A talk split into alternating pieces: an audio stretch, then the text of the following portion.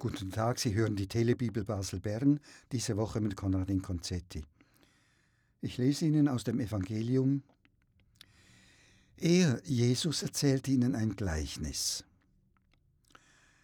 Das Land eines reichen Mannes hatte gut getragen.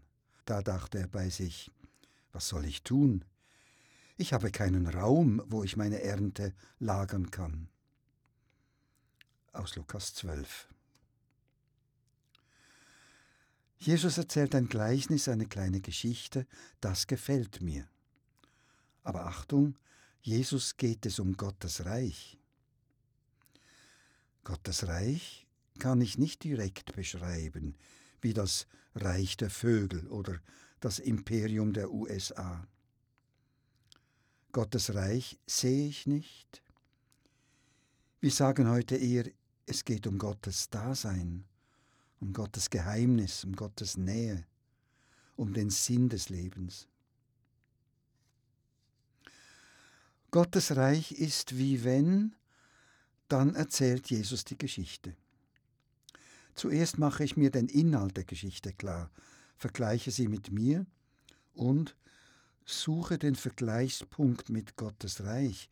Wo liegt der? Leicht kann man sich verlieren und verirren im Nachdenken und im Ausmalen des Bildes Gleichnis, des Gleichnisses. Also da hat Herr A eine reiche Ernte eingefahren. Sein Land hat gut getragen.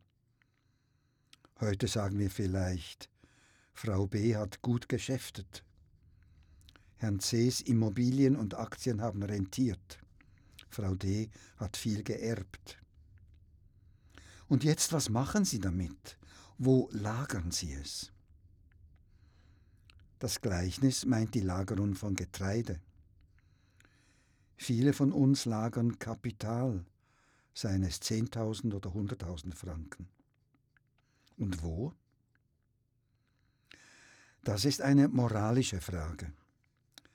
Nach welcher Strategie, übrigens ein Militärwort, schlagere ich für mich allein, wie sicher, wie riskant, mit welchem Ziel, auf welche Zeit, wie viel brauche ich flüssig, spende ich, verschenke ich einen Teil.